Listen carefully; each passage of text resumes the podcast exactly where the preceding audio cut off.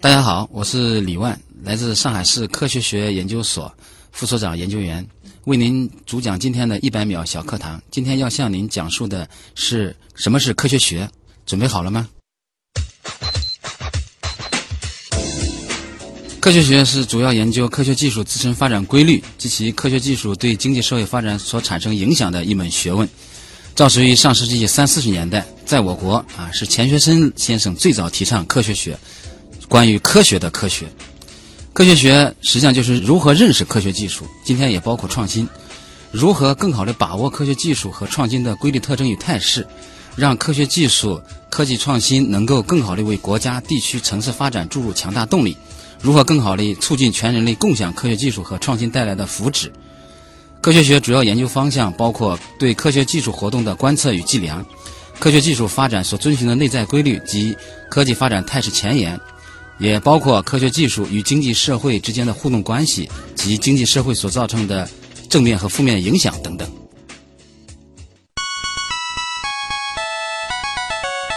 节目准备好了吗？正在将内容进行智能排列，嘉宾的情况呢？正在为您检索嘉宾的特殊喜好，不用那么详细吧？正在为您安装幽默插件，你这是在吐槽吗？正在为您更换全部文字素材，正在删除您的幽默基因，已将节目专业程度调低到百分之三十五。好了好了，马上开始节目吧。正在为您开启极客秀。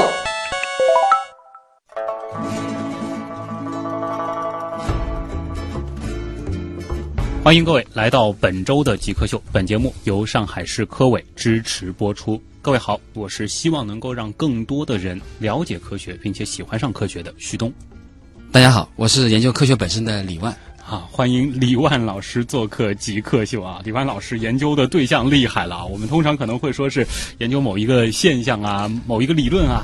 李万老师研究的就是科学本身啊，他是上海市科学学研究所的副所长研究员。那今天其实极客秀的关键词就非常的明确了啊，我们聊了那么久的科学，我们今天就和李万老师一起来探讨一下科学到底是什么。首先，先进入极速考场，我们先来认识一下李万老师是怎样一个人。极速考场，第一题呢是我们的必答题啊，我觉得李老师来这个问题可能会更有意思，因为包括科学家应该也是属于你的研究对象吧。对的。啊，所以在你眼里什么是极客呢？我的眼里啊，极客应该是那些啊专业的，同时呢，他还有非常丰富的实践，嗯，还有非常有创意的这一类的人，嗯，其实各行各业都存在像这样的人。啊，这个也不一定是在自然科学领域，对，嗯，那如果说按照这个定义，您自己曾经做过的最极客的事情有吗？呃，应该也有，嗯，因为我曾经有篇文章在讨论，因为我们呃是一个研究所，但是也是一个智库，我曾经一篇文章就说智库它也存在一个极客化，嗯，啊，就是本身呢，就是我们要去预见未来的时候，因为我还从事这个技术院的工作，嗯，啊，预见未来的时候呢，你怎么去看到未来？而且我最好奇的就是我们的科技创新，其实它是有很多不可预见性的。嗯，你别说啊，极客其实我们也逐渐能够感觉到，这样一个群体是可能对于未来的影响，或者说是改变未来，能够释放非常大能量的一群人。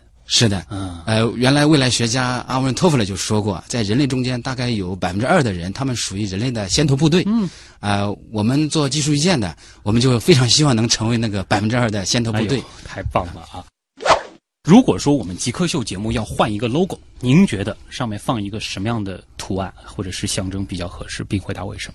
呃，我首先想的就是星辰大海吧，啊，啊，因为我们的未来是无限的，嗯，我们的科技的发展也是无限的，我们的征程就是星辰大海，所以我觉得，呃，放一个这个更加能够体现出我们极客秀的这种创意、前卫和它的这种领先、引领未来的这样一种啊，就是能够表现这种无限啊，infinity 的这种感觉的图像。是的，在科学学的研究当中。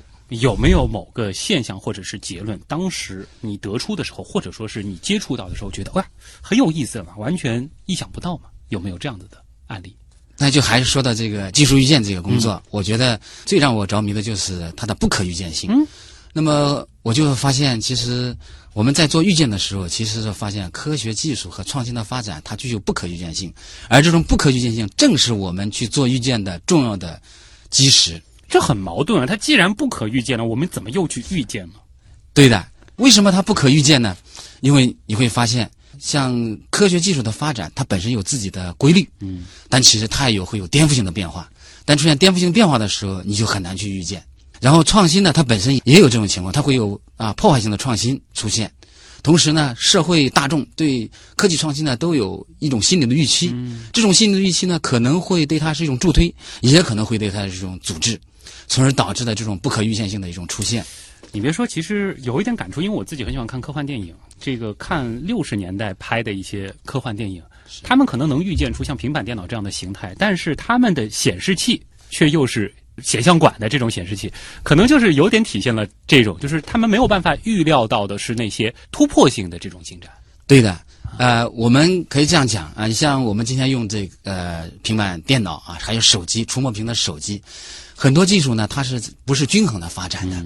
像触摸屏这种技术，实际上在六十年代欧洲核子研究所都已经研究出来了，但是直到二零零七年 iPhone 一代出现的时候，才开始大规模的商用。嗯，那么其实我们就在说，在预见过程中，你会发现，我可以预见到某种的功能会实现，但是我不能预见到某个产品会是什么样的情况啊。这就给我们带来了一个非常有意思的话题，就是如果说科技创新是已经是我们可以看到它是一个宿命论的话，那么我们就不用再去做那么多尝试了。嗯，正是由于它有非常多的意外，所以我们才能够去有很多无限的可能。对，就是未来依然是充满着不确定性、啊，不确定性。对。您平时会经常看一些科幻类的作品吗？哎，会的。啊，这个算是你们的这个本职工作的要求了吧？甚至都啊，对，呃，应该要要去多看一些这方面的。那么，呃，这些方面像包括电影、包括小说，嗯啊，这些方面我们都会去看一些。嗯，那你们看的时候，更多的会去看中间的什么部分？呃，我们会看它的整个呃科学推理的它的严密性，嗯，它的逻辑啊，这个包括它未来的可能的实现啊啊，以及可能会对我们科学技术未来突破产生的啊这种奇思妙想产生的影响会是什么样的？哎，前面其实已经谈到了就是预见性、不可预见性这样子的问题。那在现在我们可能能够看得到的，当然相对比较主流的大众可能相对知道一些的科幻作品当中，你觉得哪一些它描绘的那种未来，可能是实现度比较高的呢？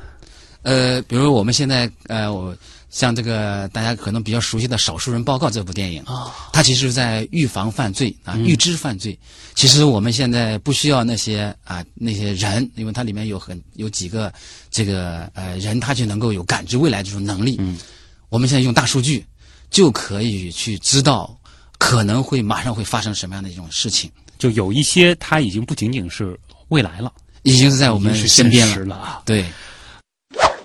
那我很好奇啊，您最后一个学历的毕业论文做的是什么？呃，我最后实际上在做的是材料方面的，因为我原来的专业是电电工材料与绝缘技术这方面。哦，哎，那么我最后实际上在做呢是大型汽轮机的定子端部的一个防电运的一个材料，这是对、那个、非常工科的一个学科。对，哎，然后这是火电上面的非常重要的一个呃一个部件。哎呦，哎，我主要在做那些工作。哎，这个埋下了一个很有意思的问题，我们稍后也会进一步的去展开。就是您是怎么从一个材料学专业，这是您的当时的硕士论文，是的，然后转到了现在的科学学研究上、啊？是的，这个很有趣。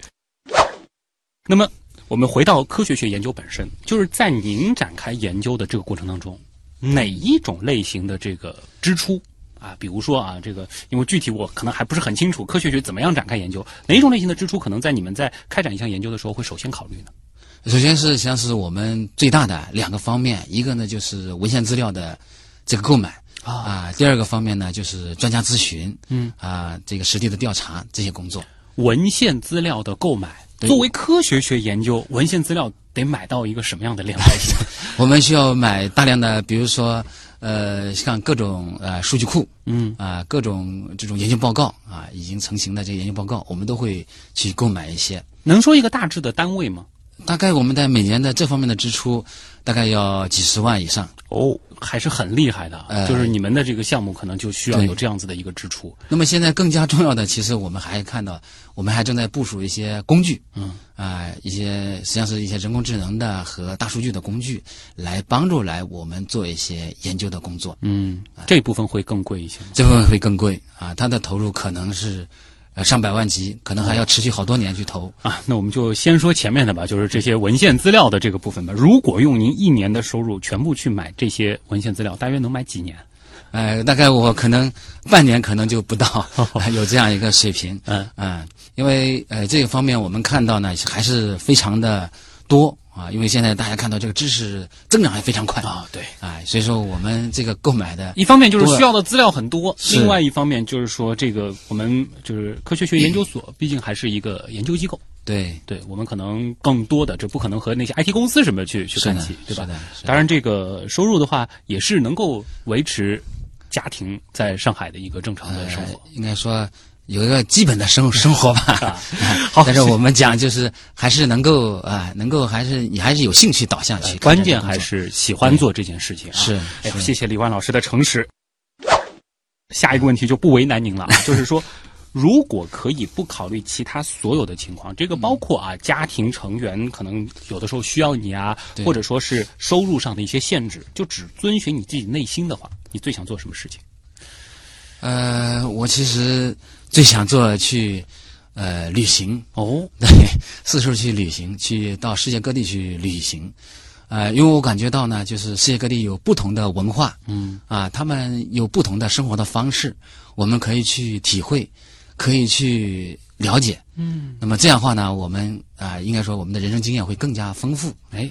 你别说，尤其是像这个做科学学研究，本身就是需要有更多的见识，是的啊这样子的一个前提的。是的，下面这个问题回答起来会更爽，就是如果可以，甚至违背物理基本规律，能够拥有一种超能力的话，你最想实现什么回到过去啊，啊？对，时空穿梭，嗯啊，这是最想需要的。这是对于科学学研究也非常重要的一项技能，是吧？是的，这查再多的资料，不如亲眼去。对，啊，哎呀，而且这个因为有很多的这个种种原因吧，使得我们掌握了再多的资料，也不可能精确的回溯过去。是的，所以 有这项技能的话，对那是太好了啊。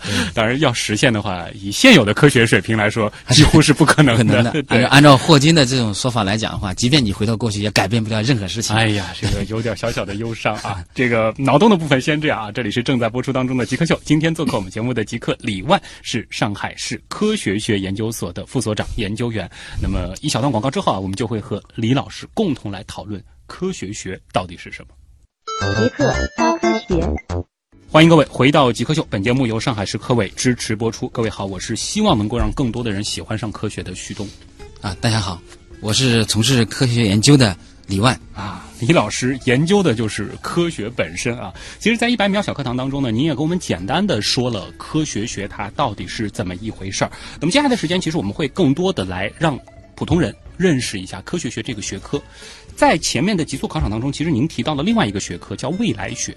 我也想先请您解释一下未来学和科学学之间是一个什么样的关系呃，我觉得在他们之间应该是是一个平行的啊？啊，一个不同的范畴。嗯啊，科学学研究的刚才介绍就是科学技术本身以及科学技术和社会之间的互动关系。嗯，那未来学呢，它可能更多的研究一些社会现象的问题，未来的社会发展的问题。啊，倒不是说未来学是科学学的一个分支。呃，应该不不是，应该这两个人有交叉的地方。嗯啊，交叉地方可能就是我们对未来的技术啊、科学呀、社会啊这个方面会有一些呃交错。嗯，那本质来说，科学学研究的到底是什么？我们期待解决的是一个什么样的？因为很多学科都会说有一个终极问题在，科学学想要解决的是什么问题？科学学其实想要解决的问题就是，科学技术它会到哪儿去，会对人类到底来发挥什么样的一种影响？因为我们现在看到科学技术发挥的不仅仅是正向的影响，也有一些负面的影响。对所以我们现在也要探讨叫负责任的研发与创新，这个也非常重要。哦，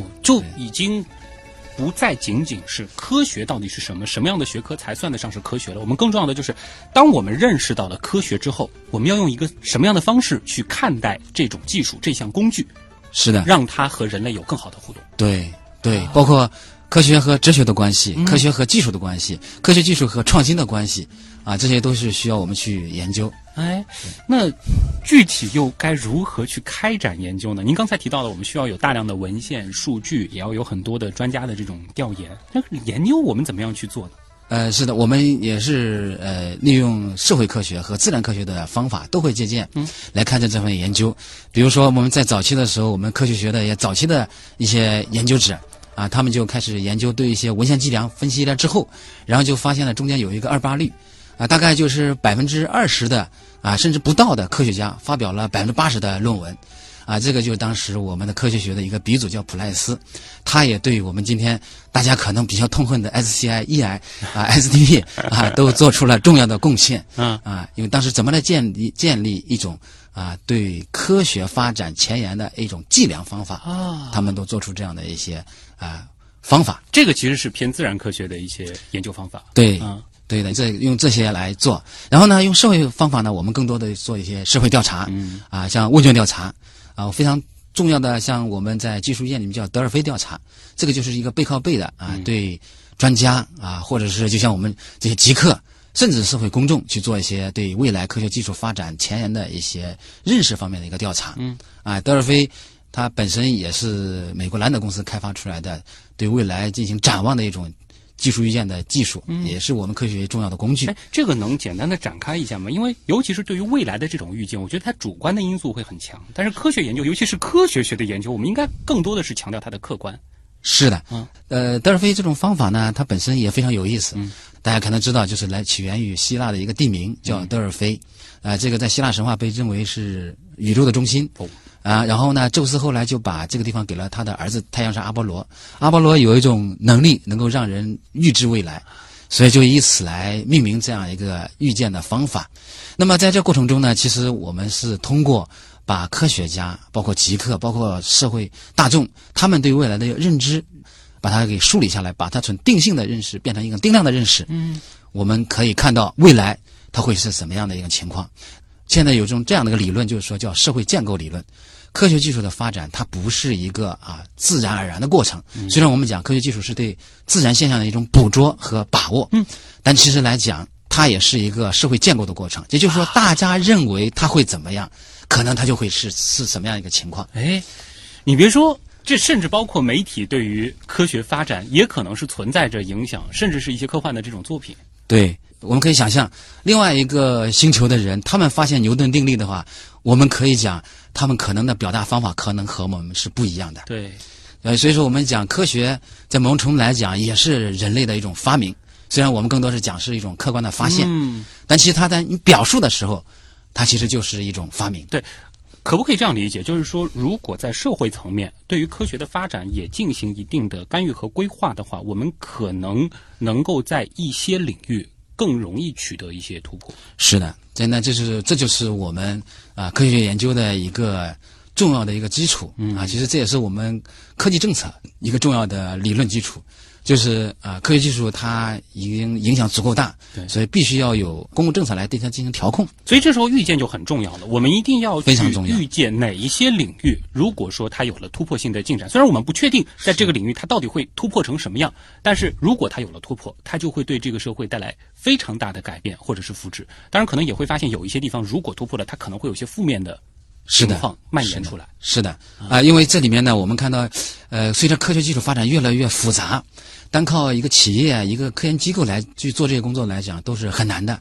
过去光靠瓦特就可以重新发明蒸汽机，爱因斯坦就可以发明很多，但今天像这样的这种个人英雄主义者的这种发明者已经很难了，因为科学技术今天已经复杂到非常大的这种程度。没错，所以说，它就需要一个社会的系统的方法来对未来进行预见。啊所以我们预见完了之后呢，就会把它公布出来，然后呢，作为企业、大学、科研院所，包括社会团体，他们去参考，啊、他们就会在这基础上再去做他们的工作。可不可以理解为，就是说，随着人类对于科学的认识进步到了二十一世纪，这都已经快是第三个十年啊，这样子的一个门槛的时候，我们可能没有办法再去期待像是牛顿、爱因斯坦这样子的一个人就可能解决了好几个领域的科学难题的这样子的天才的诞生。但是更多的时候，我们是需要统筹整个社会的这个资源，在一些问题上有更进一步的或者是飞跃性的进展。是的，而且这本身呢，我们看到像人工智能的发展，我个人认为它就是一个帮助我们来解决这些问题的。嗯，这个我们讲这个科技革命的话，已经发生了五次。第一次纺织革命其实解决了这个吃穿问题。嗯，第二次蒸汽革命它是能量，第三次啊电力革命也是能量，第四次石化汽车它其实是物质材料问题，第五次信息。所以我们讲就是人所依赖的啊三种资源：能量、物质、信息，在前五次都被解决了。嗯，第六次解决谁呢？我们认为就要解决我们人本身的。脑力。对，就是在三四十年代以来，啊、已经有一种观点，包括现在越来越多的研究指向，我们正在处于科技一个大停滞的时代。嗯，所以说原因在哪里呢？我们我个人直观认为，可能就在于我们大脑的带宽和算力不足，所以需要人工智能来解决这个问题。就是其实现在科学研究它的这个精细分工已经到了一个极致了，就是说以我们人类的这个大脑而言，或者说我们的这种组织关系而言，已经到了一个非常极致的状态了。是的这个时候只能借助外力了。借助外力当然，这外力也是人创造的。人创造的，因为它是辅助的工具。因为你看，现在我为什么我们组织越来越扁平？我们要求更多人进行交流，但是现在大家也感觉到传统的我们人类自己这种交流方式太低效率了，这就需要更多的人工智能来帮助。现在人工智能其实也开始在做自己在做这个实验了。大家其实也没有觉得什么可以特别可悲的地方。其实反过来想，另外一件事儿就是从计算机发展到现在，如果没有它的这个强大的算力的话，过去五十年、六十年我们能够见到的很多很多的颠覆性的这些科技的突破都是不可能的，都是不可能而它其实也是解决了我们一个比较。低层次的一个计算能力的这个瓶颈，是的对吧？是的那么人工智能它可能就是更高层次的，甚至是观察或者是思维层次的一个瓶颈。对我，我觉得它不是替代人，嗯它是为了成就人，让人应该说发展的更好，和科学一样，它也是一个工具，一个是一个非常大常重要的工具。是的，哎呀，这个的确是很深刻啊。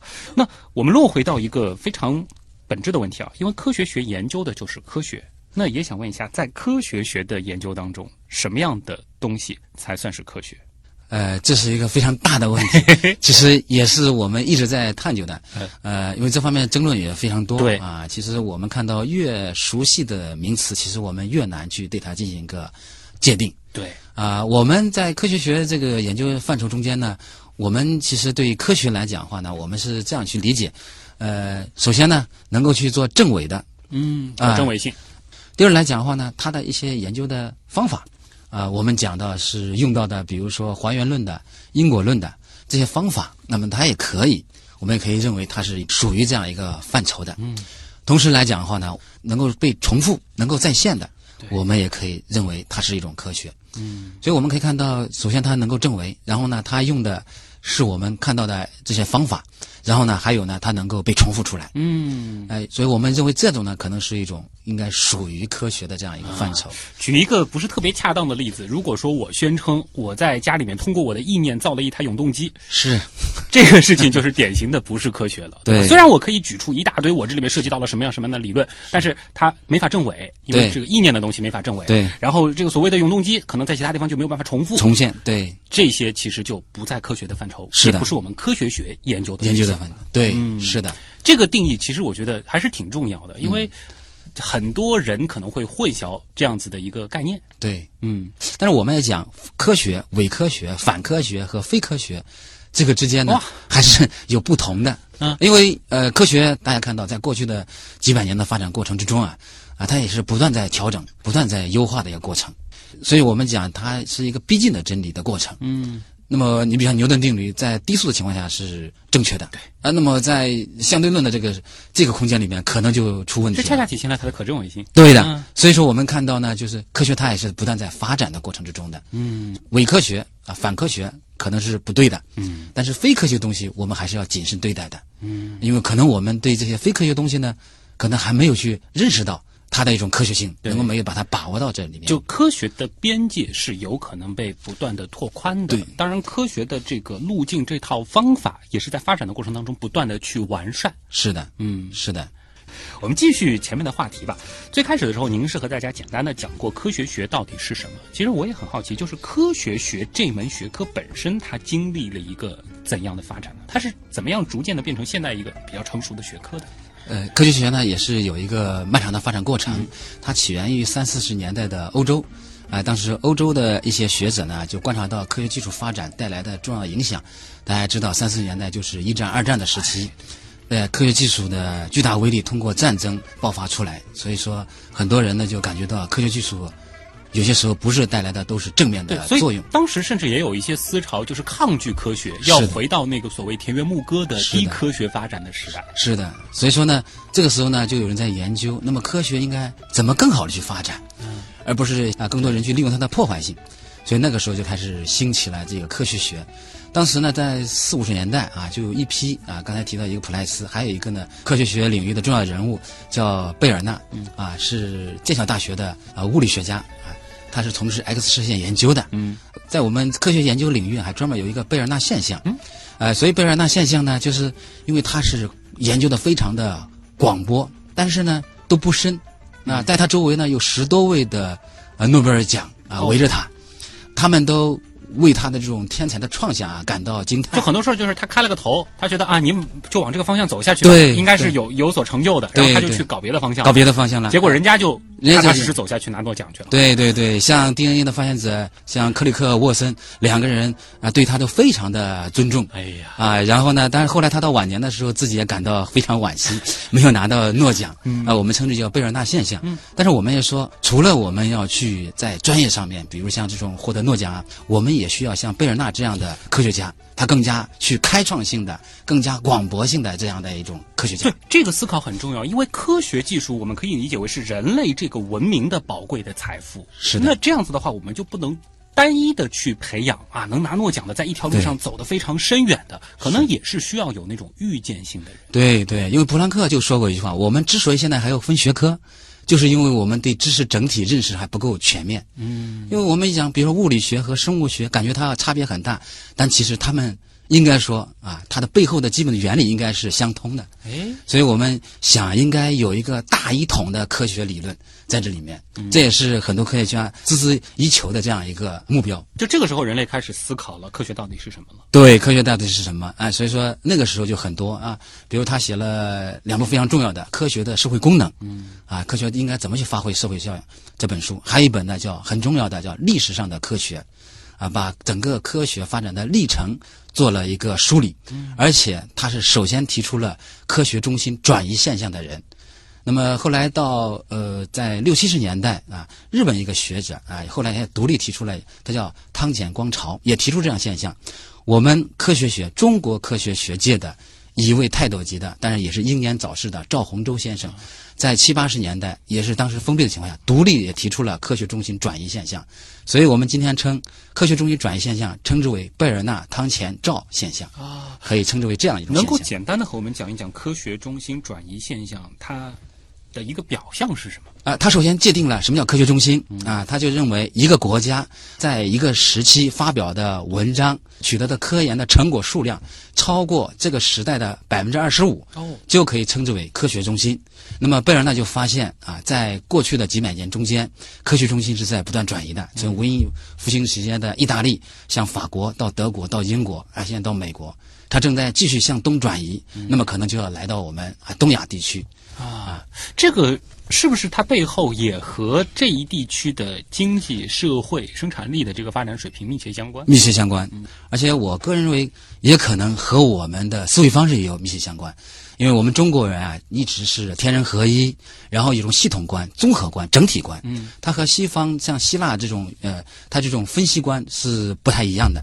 但是我们看到今天科学技术发展呢，越来越多强调系统观、整体观，哎，所以说我们现在呢发展起来，在某种程度来讲，我们科学家从事科学研究的话，啊，在某种程度来讲，可能会更加得心应手一哎，点。包括现在其实也越来越提倡跨学科啊，包括 STEM，其实等等啊，这些都是在提倡这个学科的融合。我们再不能把它分得特别特别细的去看待一个现象本身。是的，因为现在在我们讲叫新科技革命，正在这个过程之中。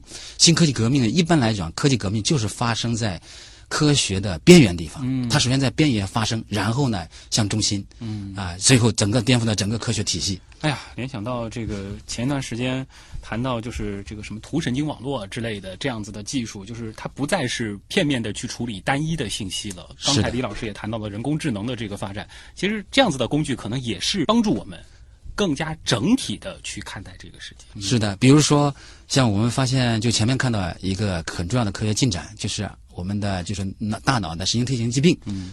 呃，通过人工智能的分析发现，认为可能肠道的细菌可能和大脑的神经性疾病有关系。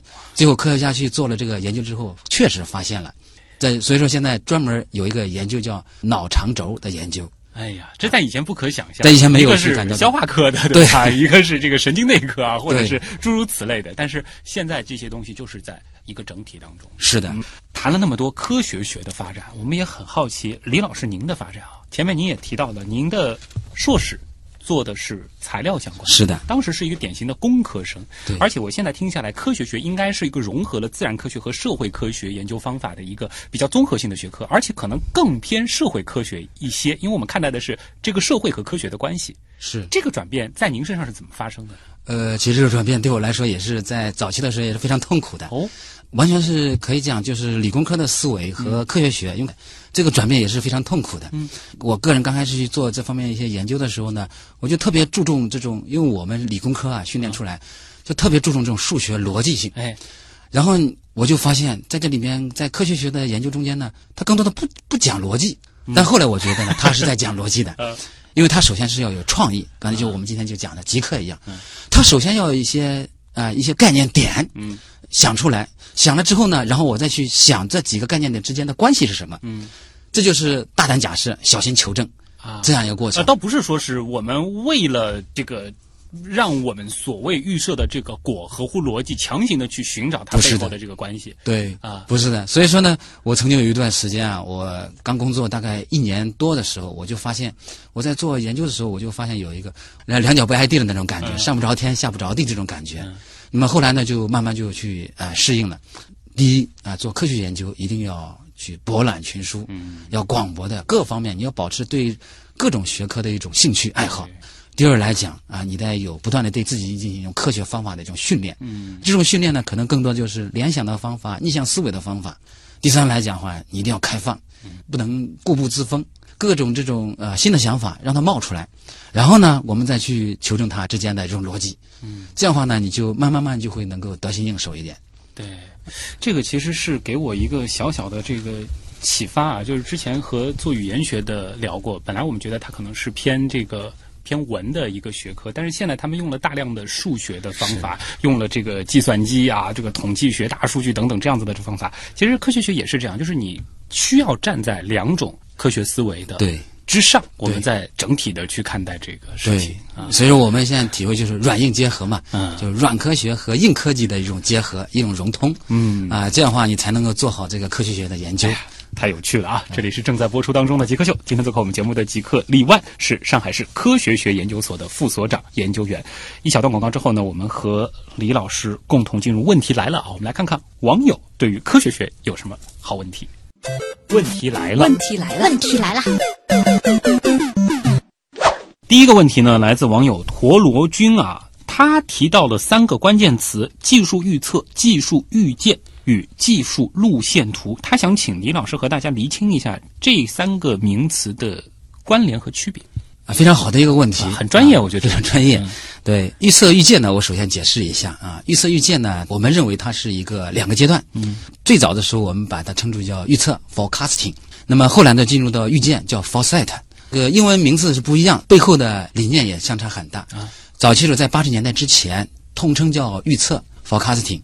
当时的理念是技术的发展被称之叫宿命论，就是技术的发展是一条轨迹，只有一条的发展方向。后来人们发现了一个情况，技术的发展它和社会的影响之间有互相互动的过程。嗯，技术的发展不是一个单一途径的，它是一个多途径的。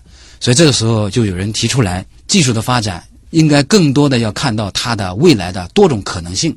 有人就把它转化成为叫做技术预见。嗯啊，预见呢，就是说我们不再去强调它对未来发展的一种精准性的一种把握，而更重要的是让大家去形成未来的一种共识。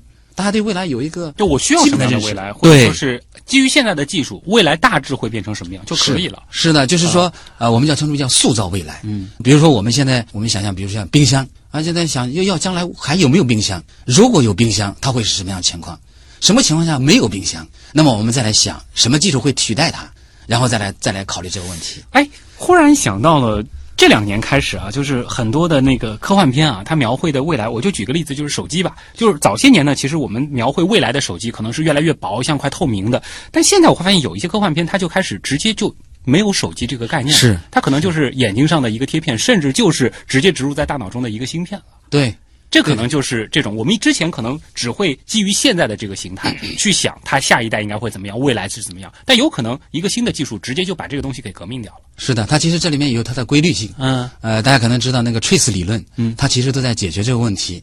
啊，一般来讲，一个物体的发展，只要是有尺寸的，它基本上会从固体走向流动体，最后走向场效应体这种。啊，那么实际上就是对手机来讲，它原来是一块小屏，后来变成大屏，后来透明，再后来就没有屏。嗯，我们现在更多期盼的就是空气投影啊，就像我们戴这个啊智能眼镜，直接可以自己看，那这样的话就保密性更加高一点。对对对。哎，那同理是不是可以想到我们之前看能源的这个事情？之前觉得这应该就是一条比较标准的路径啊。这个开始是这个化石能源，后面呢我们有了这个核能，然后我们期待核聚变。但可能的未来它不一定就是单一的这一条路径。是的，我们可能有一些其他的方式，甚至改变了我们整个的动力系统。对，就是所以说这个方面会有更多的一些发展。所以我们看到，就可能会有意外的去产生，所以这就是技术创新的它的激动人心的地方。这个技术预见给人的启发很大。那还有一个技术路线图啊，技术路线图呢，其实呃，我们是这样的，就是呃，我们做完预见之后呢，会对预见到的这些技术，然后呢，对它未来的发展啊，去描绘它的路线，它的发展的路径。这个路线图主要解决的问题是我用什么样的资源来匹配它这个问题。比如说我们啊，在前几年中长期规划里面。我明确了要做一个 PET，就是正电子发射体层计算机断层扫描这样一个，就是我们要做身体检查的这种。嗯。那么后来我们就做了一个路线图啊，这个路线图就描绘了未来几年上海在这方面将会怎么样去发展。所以我们讲预见，首先是对未来的观测，路线图就是怎么来实现这项技术。嗯。哎，我们今年已经开始了未来十五年的技术院的工作啊，它偏向于就是技术发展的规划。我们已经称之为叫规划之前的啊，规划之前来对技术发展的进行预见，预见完了之后，然后再做科技创新的规划。嗯啊，我们大概每五年会做一次未来全领域的扫描啊。呃，我们这次呢就是到二零三五的。哎，这里其实带来了一个小问题，前面也谈到了，就是未来的不可预测性，这个之间的这个矛盾怎么去平衡呢？呃，我们这个平衡是这样的，就是我们不强调就是说技术它本身，而是强调它功能性。我们是什么样的生活环境？我们是什么样的生态环境啊？我们什么样的生产环境？来，我们再来看它需要什么样功能，这样功能再来用技术。技术呢，其实就是一个解决方案。嗯，而不是说这个路线图就是说我规定了在明年的十月之前我完成什么公关，我给你多少钱，然后下一个十年基于这个怎么样怎么样。其实并不是这样子的。对对对对对对，就是呃，很多人可能误解了，因为看望文生义，可能误解了这样一个词。其实它是讲的就是说我们在未来的几年，它会怎么怎么去演化。去进化的这种情况，就看上去是一个路线图啊，但它实际上有很多很多的枝杈，更像是一个植物的这种生长。是的，是的。大致知道它以后会变成什么样，但是我们怎么样去浇灌它，以及它最后的这个形态，还是有很多不确定性。对，它还是要和环境相互适应。相互适应，没错。对。狐狸绿草地问：科学学的一些成功案例有哪些？呃，就我们所来讲啊，我们早期的时候，因为我们近期做的呢，可能要很还要经历一段时间去去验证。嗯，我们早期来讲，最早的啊，像世博会，其实也是我们这个所老前辈他们最早提出来，哦，上海去承办世博会，包括还有青草沙水库啊，现在能汇集一千五百万人的，都是我们所的一些老前辈啊，他们在做出来的一些研究，包括我们长三角一体化，当时我们所老前辈他们就专门提了叫上海经济区，嗯，这样一个概念。而而且在国家纪委那里，从八二年大概到八八年左右，一直有一个上海经济区的办公室。嗯，我们上海经济区最大的时候是一市五省，除了山东之外，华东其他的五个省都在我们上海经济区的范围之内。嗯，其实这个就是我们所哎老前辈他们在做的一些工作啊啊。我们看到呢，就是预见这一块呢，我们看到呢就是我九年前我们都在做 OLED，可能现在我们的手机现在都是 OLED 几乎标配了啊。对，我们在九年前我们在研究 OLED 怎么去取代现在的液晶的显示。当时就在做这个研，究。对，您别说，当时看到 OLED 这个东西有很多的争议啊，觉得它有很多的这个缺点，而且那时候，比如说 LCD 啊什么，其实很成熟，很很好的。对，对，当时我们就在做这个研究，我们认为 OLED 在一定程度上会取代，但因为现在看到 OLED 还在进一步的发展，就比如说它现在还是没法做的很大，是吧？好像。对啊，大屏大屏还有点问题，嗯。啊，但是它的颜色的饱和度啊，要比我们平常的这个 LCD 啊要好得多。就当时有了这样的预见之后，我们可能就会在这一块儿给更更大的资源去。对对，然后包括国家也很重视这个，所以说嗯我们京东方出来了啊，现在现在也是能被大家够津津乐道的。，对，能够能够和三星能够去 PK 一些。嗯苹果现在也在采购我们京东方的这个屏幕，对，哎，一直在讲，就是说，当一条赛道已经非常非常拥挤的时候，你要怎么样再领先？其实是在开一辟一条新的赛道。对我们做预见，很多时候就是在发现这些潜在的。是的，是的。您讲的这个赛道，我们就称之为叫技术轨道。啊，啊，然后呢，到另外一个我们就称之为叫技术跃迁，嗯。啊，就是经常会出现这样技术跃迁的情况。嗯，对，哇，技术跃迁，其实如果大家有兴趣的话，回溯过去二十年吧，我们就会见到无数次这样的案例了啊。对。原本已经是巅峰的公司，忽然倒下，它可能就是被别人跃迁了。对，下一个问题来自消失于巴士的光年啊，他说，当前科学学还有哪些前沿的研究方向？科学学的命题还是非常之多。对，比如说我们在讲啊，科学技术它到底是怎么能够惠及人类的问题。嗯，因为我们看到在过去的几十年中间的发展中间，科学技术带来的更多的是贫富差距的拉大。科学技术怎么能够更多的惠及大家更多的人？嗯，这是一个应该说在某种程度是一个终极命题，因为我们知道啊、科学家是一个精英团队来完成的。对，但是它的应用呢，它是要面向大众的。嗯，那么过去的几十年中间，包括美国，包括世界，整个来看，两极分化还是比较严重的。嗯这里面一个核心的一个原因之一，就是科技创新带来的赢者通吃的情况。其实您谈到了一个很深刻的问题，就包括回到我们今天一直在穿插的，就是在聊科幻这个元素。其实大家去看科幻作品的话，赛博朋克，对包括反乌托邦，其实它描绘出来的科技极致发展的那个未来，好像都是带一点悲观的。是的，那科学发展下去，真的会给我们人类的未来带来这样子的一种暗淡的前景？呃，我觉得是这种悲观的这种观点，我觉得实际上是对我们现今生活的一种热爱。嗯，同时来讲，它警醒着我们。这种悲观呢，我认为是非常必要的。科学技术在不断的发展，总有人要去考虑去踩刹车啊，否则的话，这个车就太快，就让我们带着镣铐前行，这才能走得更稳，走得更稳，行稳致远。嗯啊，所以我们讲就是，你看现在人工智能发展，可能将来可能会带来更大的问题，所以我们怎么去避免它？社会和科学，如果说我们把它看作两个主体的话，他们彼此在相互适应、相互竞争、相互发展的一个过程。我们也是需要有这样子的思考去影响科学的轨迹的。是的，所以说，呃，中国现在的发展，应该说我们看到对世界是有更大贡献的。对，所以我们讲讲讲好中国的创新故事，关键是我们怎么能够惠及更多的人类群体。对下一题啊，这个是个很大的命题啊。会眨眼的雄狮问：我们知道上海的下一站是建设全球科技创新中心，那想问一下，该从哪些方面着手规划呢？这问题真的很大，我们就谈一谈我们能够看到的吧。啊、首先呢，我们讲的就是科创中心呢，我个人认为呢，它是一个形成的过程。这里面的规划呢，更多呢，我们是讲就是我们把一些创新生态、基础设施把它做好，嗯，然后呢，让科技创新它能够啊、自然而然的这样一个发生哎。，如果说是让它自然而然的发生的话，讲得很好。就其实我们说是种庄稼也好，让它自然而然的长出来，我们还是有些要素啊，比如说有土壤啊，有水啊，有阳光啊，有种子啊。是对于科学发展或者说是成为一个科技创新中心的热土，我们需要有哪些要素呢？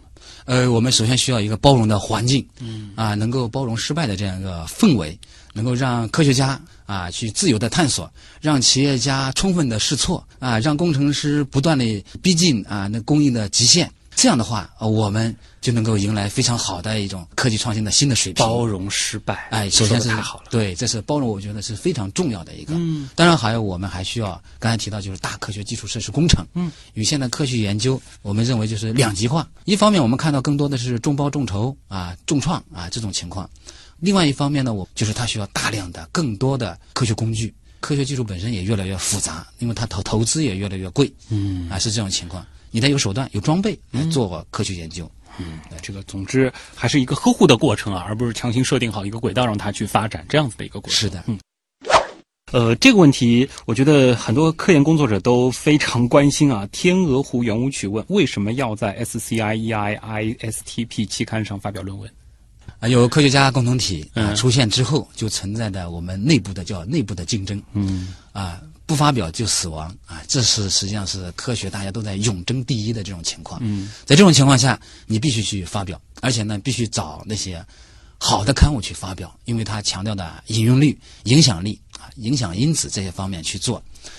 呃，这样的话呢，使得你的研究能够给更多的人去认识啊，能够去引用，从而能够引发更多的研究。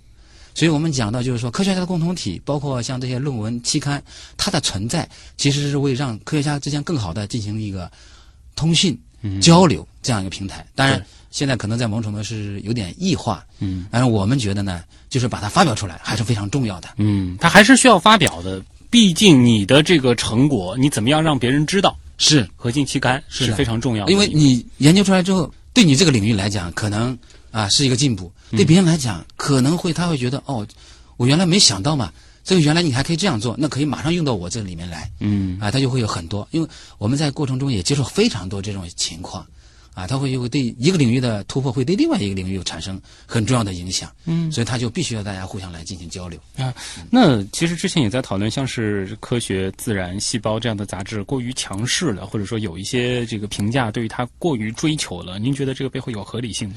呃，这个里面当然它是因为也是很多年积累下来的，但另外一方面，我们也看到，我们中国科学界的话语权不强，也是非常值得关注的一个问题，因为定义问题其实比解决问题更加重要。嗯你怎么能够定义这个世界的科学问题？其实要通过这些科学期刊，所以我们这几年一直在呼吁中国的科学期刊啊能够更多的传播出去。像我们上海现在已经有一些比较好的刊物对。啊，所以这个我们讲当然，这其实也是一个过程，可能随着科学中心的这个转移，对，本土的这个科学的技术越来越强大，是的，这一天可能也会到来，对吧？。对对啊对，当然，就是在当前，因为这已经是科学共同体形成的一个非常好的一个模式了，大家有这样的共识了。是那么当下看来，这可能还是一个，因为我们要量化贡献，客观的去看待这个贡献的话，可能这些数据还是哎，比较能够体现的。但我们希望呢，不久能够我们的科学家，甚至世界的科学家，首先用中文来发表他们的科学研究。这个可能就更加美好了啊！好的，今天也再次感谢上海市科学学研究所的副所长、研究员李万老师做客极客秀啊！您别说，分享了科学学这个学科，同时思考了科学到底是什么之后，对于我们极客秀，我们以后怎么样传播科学，也是一个非常大的启发。感谢李老师，谢谢。好，谢谢。以上就是本周的节目，本节目上海市科委支持播出，我是旭东，咱们下周再见。